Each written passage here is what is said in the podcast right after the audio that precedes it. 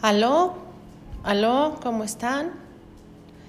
Bueno, vamos a seguir con nuestro libro de Tus zonas erróneas y vamos a hablar sobre la trampa de la justicia. Si el mundo estuviera tan organizado que todo tuviera que ser justo, no habría criatura viviente que pudiera sobrevivir ni un solo día. A los pájaros se les prohibiría comer gusanos y habría que atender a los intereses personales de todos los seres humanos. Estamos condicionados a buscar en esta vida justicia. Y cuando no lo conseguimos, sentimos enfado, ansiedad o frustración. En realidad, sería igualmente productivo que buscáramos la fuente de la eterna juventud o algún otro mito por el estilo. La justicia no existe, nunca ha existido y jamás existirá. Simplemente el mundo no, no ha sido organizado de esa manera. Los gorriones comen gusanos. Eso no es justo para los gusanos. Las arañas comen moscas, lo que no es justo para las moscas. Los cuguares matan coyotes y los coyotes matan tejones. Los tejones matan ratones, los ratones matan insectos. Los insectos no tienes más que observar la naturaleza para darte cuenta de que no hay justicia en este mundo. Los tornados, las inundaciones, los maremotos, las sequías Todas esas cosas son injustas. Este asunto de la justicia es un concepto mitológico. El mundo y la gente que vive en él son injustos todos los días. Tú puedes escoger ser feliz o ser desgraciado, pero esta elección nada tiene que ver con la falta de justicia que veas a tu alrededor. Este no es un punto de vista amargado de la humanidad y del mundo, sino que más bien un informe realista sobre lo que es el mundo. La justicia es un mero concepto casi imposible de aplicar, en especial en lo que se refiere a tus propias opciones de realización y felicidad personales. Pero muchos de nosotros tendemos a exigir que la justicia y equidad sea para parte inherente de sus relaciones con los demás. No es justo. Tú no tienes derecho a hacer eso si yo no puedo hacerlo.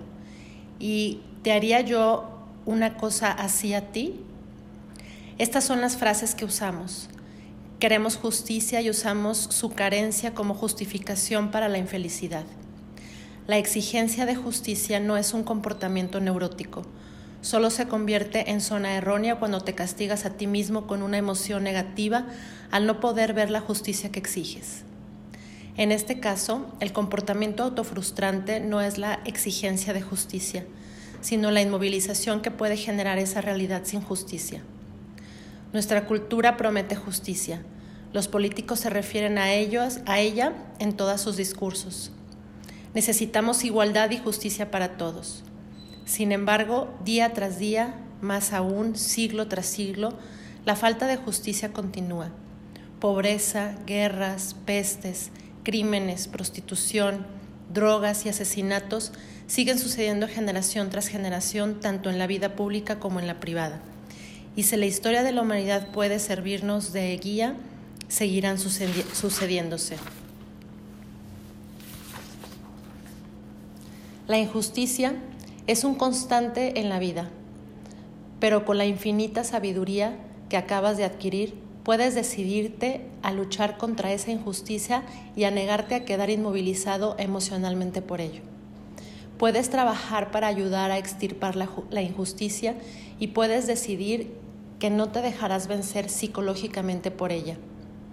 El sistema legal promete justicia, la gente exige justicia y hay personas que incluso trabajan para que así sea, para que haya justicia. Pero generalmente no sucede. Los que tienen dinero no son condenados. A menudo los jueces y, las y los policías se venden a los poderosos. Un presidente y un vicepresidente de los Estados Unidos son perdonados o despedidos con una leve reprimenda después de haberse demostrado que eran culpables de actividades delictivas. Los pobres llenan las cárceles y no tienen casi la menor posibilidad de golpear al sistema. No es justo, pero es cierto. Spiro Agnew se hace rico después de no pagar sus impuestos sobre la renta. Richard Nixon es exonerado y sus cómplices pasan unos pocos meses en las mejores prisiones, mientras que los pobres y los miembros de grupos minoritarios se pudren en las cárceles esperando la, la vista de su causa, esperando una oportunidad. La visita a cualquier tribunal de justicia o cuartelillo de policía nos demostrará que para los poderosos e influyentes hay reglamentos especiales, aunque las autoridades lo nieguen empecinadamente. ¿Dónde está la justicia? En ninguna parte. Tu decisión de luchar contra ella puede ser admirable, sin duda, pero tu elección de dejarte perturbar por ello es tan neurótica como la culpa, como la búsqueda de aprobación o cualquiera de los otros comportamientos autoflagelantes que constituyen tus zonas erróneas. La sed de justicia puede llegar a infiltrarse en tus relaciones personales y evitar que te comuniques eficientemente con las demás personas. El conocido lema, no es justo, es una de las quejas más comunes y destructivas. Para poder considerar que algo es injusto, tienes que compararte con otro individuo o con otro grupo de individuos. Tu mente funciona más o menos así. Si ellos pueden hacerlo, yo también. No es justo que tú tengas más que yo. Pero si yo no pude hacer eso, ¿por qué lo vas a hacer tú? En estos casos, determinas lo que es bueno para ti basándote en la conducta de otros. Ellos, no tú, están a cargo de tus emociones. Si te sientes perturbado porque no puedes hacer algo que otra gente puede hacer o ha hecho, es porque has dejado que sean ellos los que te controlen. Cada vez que te comparas a ti mismo con cualquiera otra persona, estás jugando el juego del no es justo y trasladándote desde tu postura de confianza en ti mismo al pensamiento externo dirigido por terceros. Una de mis pacientes, una joven muy atractiva llamada Judy, es un buen ejemplo de este tipo de pensamiento autodestructivo. Judy lleva cinco años de casada y se quejaba de que no era feliz con su matrimonio. En una sesión de terapia de grupo, ella hizo una dramatización de una discusión conyugal. Cuando el joven que hacía de marido de Judy, que era agente de seguros, le dijo algo desagradable, Judy inmediatamente le contestó diciendo, ¿por qué dices eso? Yo nunca te digo cosas así. Cuando él le mencionó a sus hijos, Judy dijo, eso no es justo, yo nunca mezclo a los niños en nuestras discusiones. Cuando la interpretación de roles se dirigió hacia los proyectos de una salida nocturna, el razonamiento de Judy fue nuevamente, eso no es justo, tú sales siempre y yo me quedo a cuidar a los niños en casa. Para Judy, su matrimonio debía funcionar según una lista de comparaciones, una para ti, otra para mí. Todo tenía que ser parejo y justo. Si yo hago esto de esta manera, tú tienes que hacerlo igual. No es extraño que se sintiera herida y llena de rencores todo el tiempo, más preocupada de ajustar cuentas y reparar injusticias imaginarias que de examinar y quizá mejorar su vida conyugal. La búsqueda de justicia de Judy era un neurótico callejón sin salida. Ella evaluaba el comportamiento de su marido basándose en su propio comportamiento y su felicidad en base al comportamiento de su marido.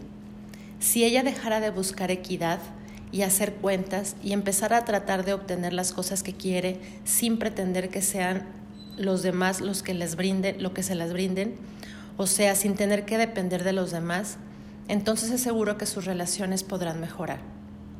El concepto de justicia es un concepto externo, una manera de evitar el hacerte cargo de tu propia vida. En vez de pensar en que las cosas son injustas, puedes decidir lo que realmente quieres y ponerte a buscar los modos para lograrlo, independientemente de lo que el resto del mundo quiere o hace. El simple hecho es que todas las personas son distintas y no importa cuánto te quejes y reclames porque los demás tienen más que tú, ya que así no lograrás ningún cambio positivo. Necesitarás eliminar las referencias venidas de fuera y tirar los prismáticos que enfocan lo que hacen los demás. Algunas personas trabajan menos y ganan más dinero. Otras personas mejoran sus posiciones por favoritismos, mientras que tú eres más hábil y eficiente.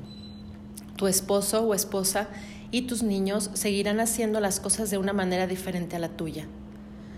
Pero si lo enfocas a ti mismo en vez de compararte con los demás, te darás cuenta de que no vale la pena molestarte por la falta de equidad y justicia.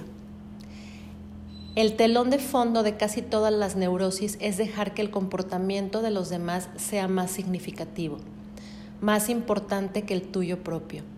Si te cargas con frases como si él puede hacerlo yo también, Vivirás tu vida según lo que piensen los demás y no creándola tú mismo a tu manera.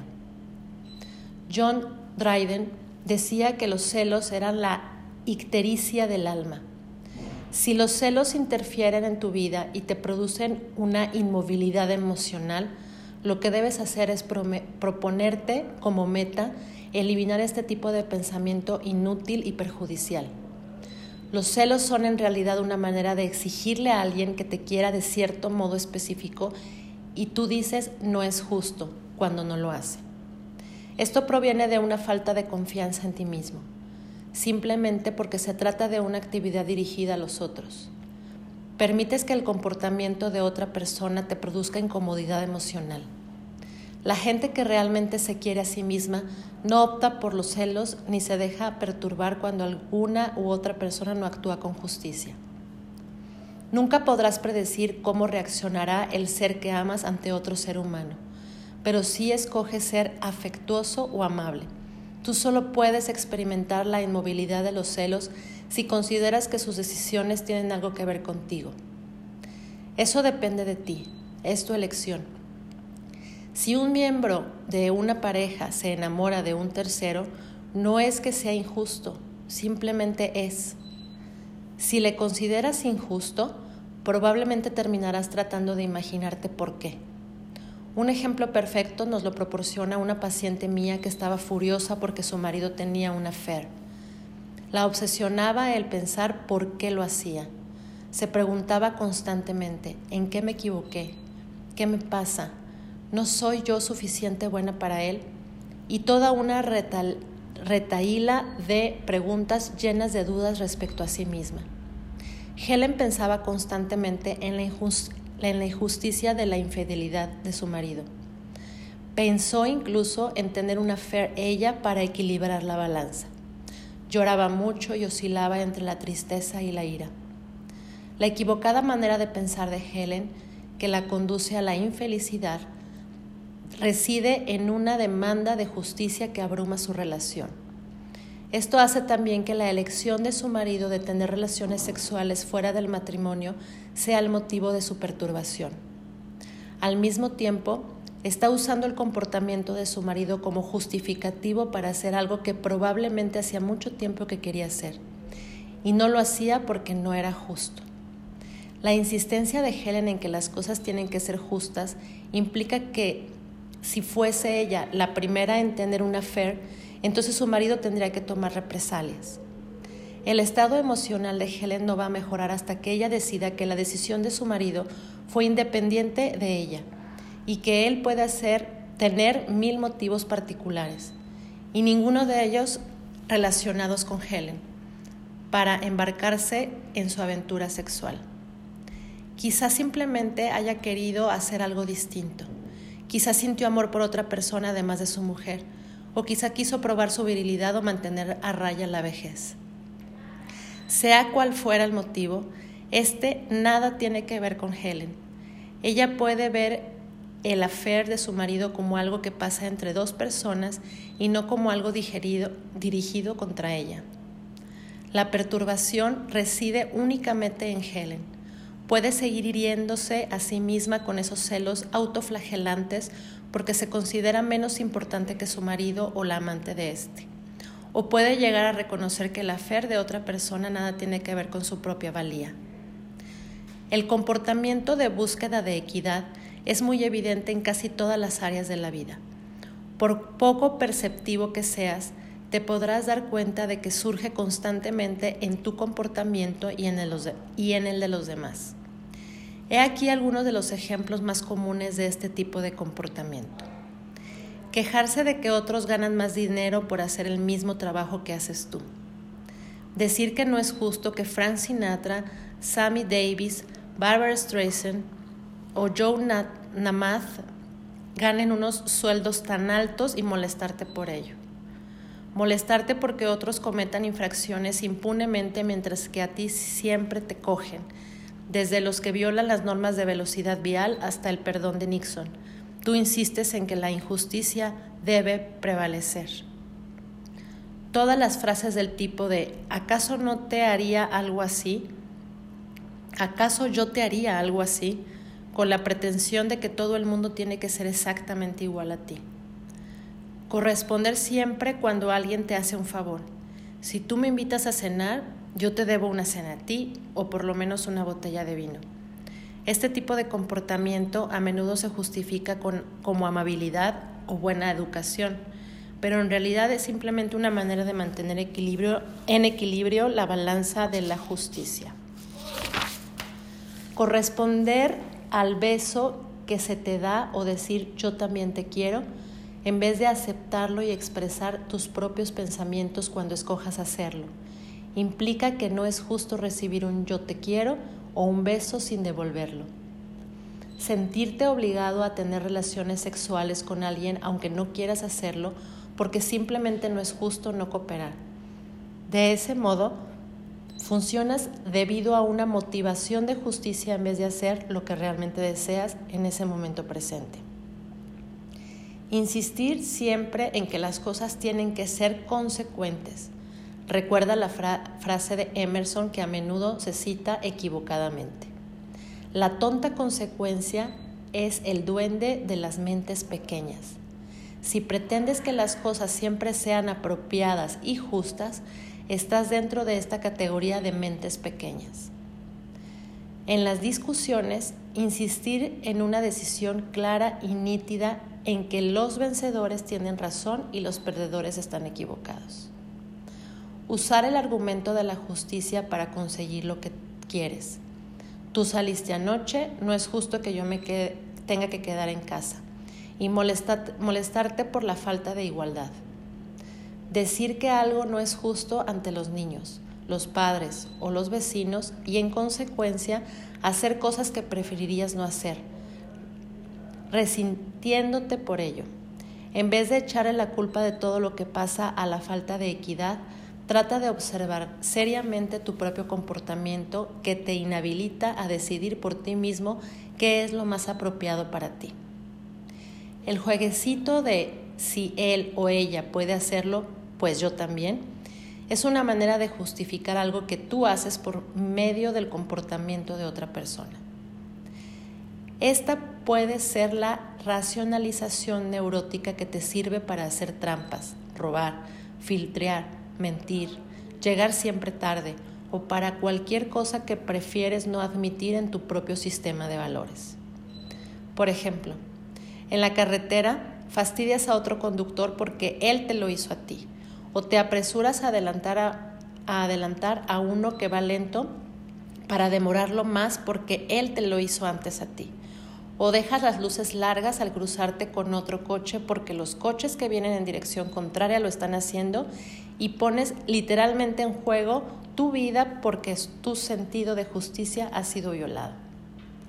Este es el tipo de comportamiento de él me pegó, así que yo le pego a él tan común en los niños que lo han visto de sus padres miles de veces. Es la causa de muchas guerras cuando esto es llevado a extremos ridículos. Gastar la misma cantidad de dinero en un regalo que, que el que gastó en ti la persona a quien regalas. Pagar cada favor con un favor del mismo valor. Mantener tu libro de cuentas equilibrado, en vez de hacer lo que te gustaría hacer. Después de todo, hay que ser justos. Allí están las pequeñas excursiones por el callejón de la justicia, donde tú y los que están cerca de ti se encuentran conmovidos interiormente. A menudo muy poco, pero muy poco, pero conmovidos de cualquier manera por esa absurda afirmación que tienes grabada en la cabeza de que las cosas tienen que ser justas.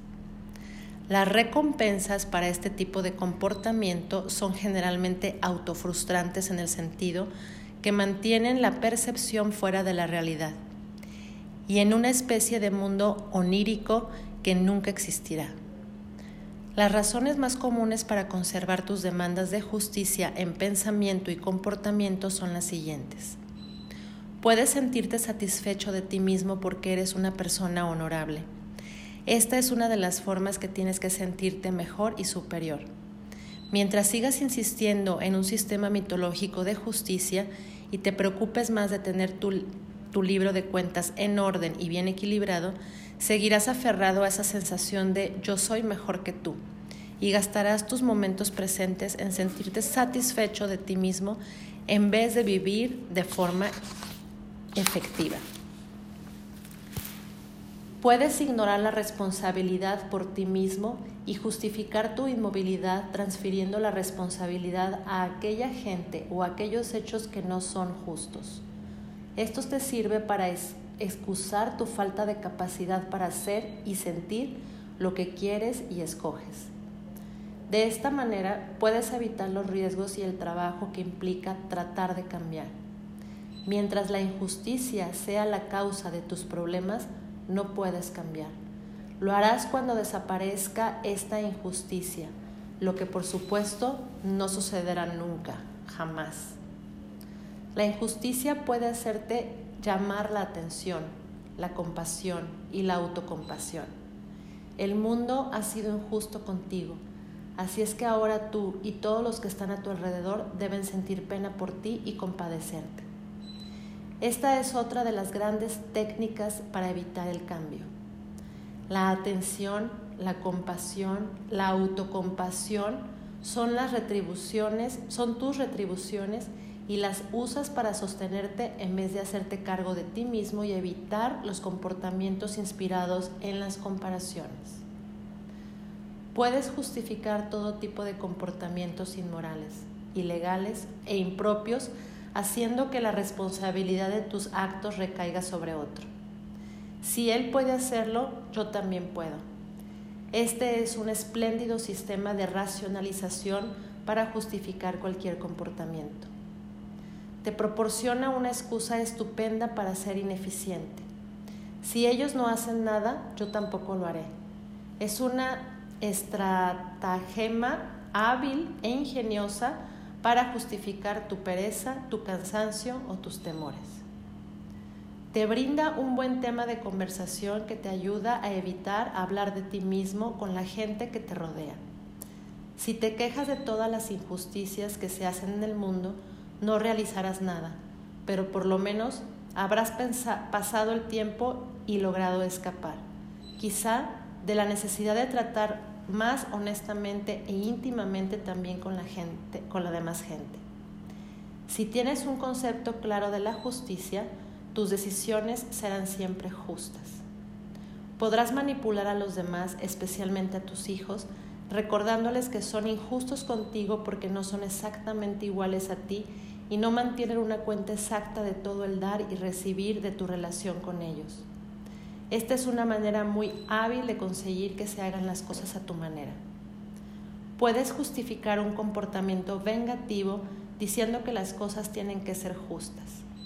Esta es una, una maniobra que sirve para justificar todo tipo de actividades manipuladoras y desagradables. La venganza, la venganza se justifica porque todo tiene que ser parejo y ecuánime y si tienes que pagar un favor, del mismo modo tendrás que pagar una maldad. He aquí el sistema psicológico de apoyo que justifica tus demandas de justicia. Pero este sistema de apoyo no es invulnerable. A continuación, he anotado algunos métodos estratégicos para deshacerte de este tipo de pensamientos y limpiar esta zona errónea de la demanda de justicia. Confecciona una lista de todo lo que en tu mundo te parece injusto. Usa tu lista como guía para una acción personal eficiente. Hazte a ti mismo esta pregunta importante. ¿Desaparecerán las desigualdades porque a mí me perturban? Obviamente no. Atacar el pensamiento erróneo que te produce el malestar es una buena manera de empezar a huir de la trampa de la justicia. Cuando te descubras a ti mismo diciendo, ¿acaso te haría yo eso a ti? o cualquiera de las frases de ese tipo, cambia la Tú eres distinto a mí, aunque yo encuentro difícil aceptarlo ahora mismo. Esto logrará abrir en vez de cerrar la comunicación entre tú y la otra persona. Empieza a pensar que tu vida emocional es algo que está fuera y es independiente de lo que haga cualquier otra persona. Esto te librará del dolor que sientes cuando la gente se comporta de una manera distinta a la que tú quisieras. Trata de mirar con perspectiva las decisiones que hagas y no como hechos monumentales que cambiarán tu vida. Carlos Castañeda dice que el hombre sabio es aquel que vive actuando, no pensando en actuar, no pensando en lo que pensará cuando haya terminado de actuar. Él sabe que su vida habrá terminado demasiado pronto. Él sabe, porque él ve, que nada es más importante que ninguna otra cosa. Así pues el hombre sabio suda y resopla, y si uno lo observa es igual a cualquier otro hombre, excepto que él controla la locura de su vida, ya que nada es más importante que ninguna otra cosa el hombre sabio. El hombre de conocimiento escoge cualquier acto y actúa como si le importara. El control que tiene sobre su locura le impulsa a decir que su actuación importa y hace que actúe como si importara. Y sin embargo, sabe que no es así. De modo que cuando cumple con sus actos, se retira en paz. Y el hecho de que sus actos hayan sido buenos o malos, hayan resultado o no, no es cosa que le preocupe. Cambia la frase, no es justo por es una lástima o yo preferiría. Así, en vez de tratar de que el mundo sea diferente a lo que es, empezarás a aceptar la realidad, aunque no necesariamente a aprobarla o estar de acuerdo con ella. Elimina las referencias externas de comparación. Ten tus propias metas, independientemente de lo que hagan Tom, Dick o Harry. Proponte hacer lo que tú quieres hacer eh, sin referirte a lo que los otros hagan o no hagan. Corrígete a ti mismo en voz alta cuando uses frases como yo siempre te llamo cuando voy a llegar tarde. ¿Por qué no me llamas tú a mí? Así eliminarás la noción errónea de que el motivo que tiene la otra persona para llamarte es parecerse a ti.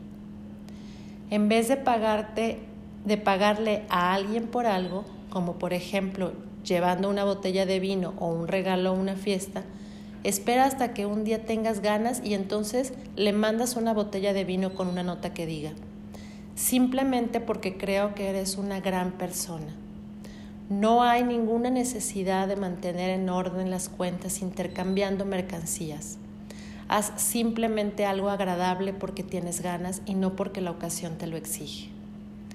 Gasta la cantidad de dinero que tú quieras en un regalo sin dejarte influenciar por lo que se gastó en ti. Elimina las invitaciones que haces por obligación o por sentido de justicia.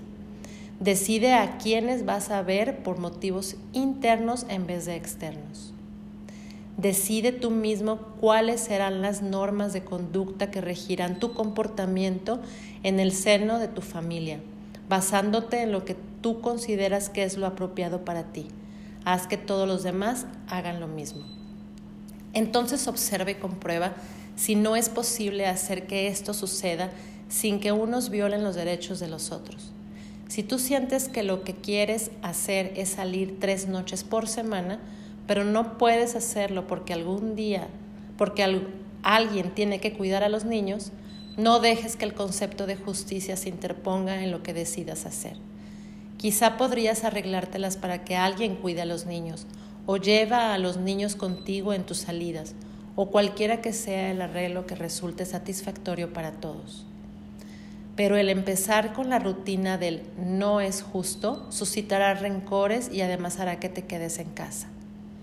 Por cada injusticia que sufres existe una resolución que no requiere que te quedes de ninguna manera inmovilizado.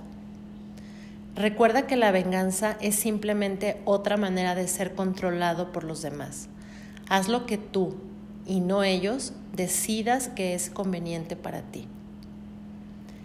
Estas, solo, estas son solo unas cuantas sugerencias que pueden servirte como principio para ayudarte a ser más feliz, deshaciéndote de la necesidad de compararte a ti mismo con otros y usar tus suposiciones y posesiones como un barómetro para medir tu propia felicidad.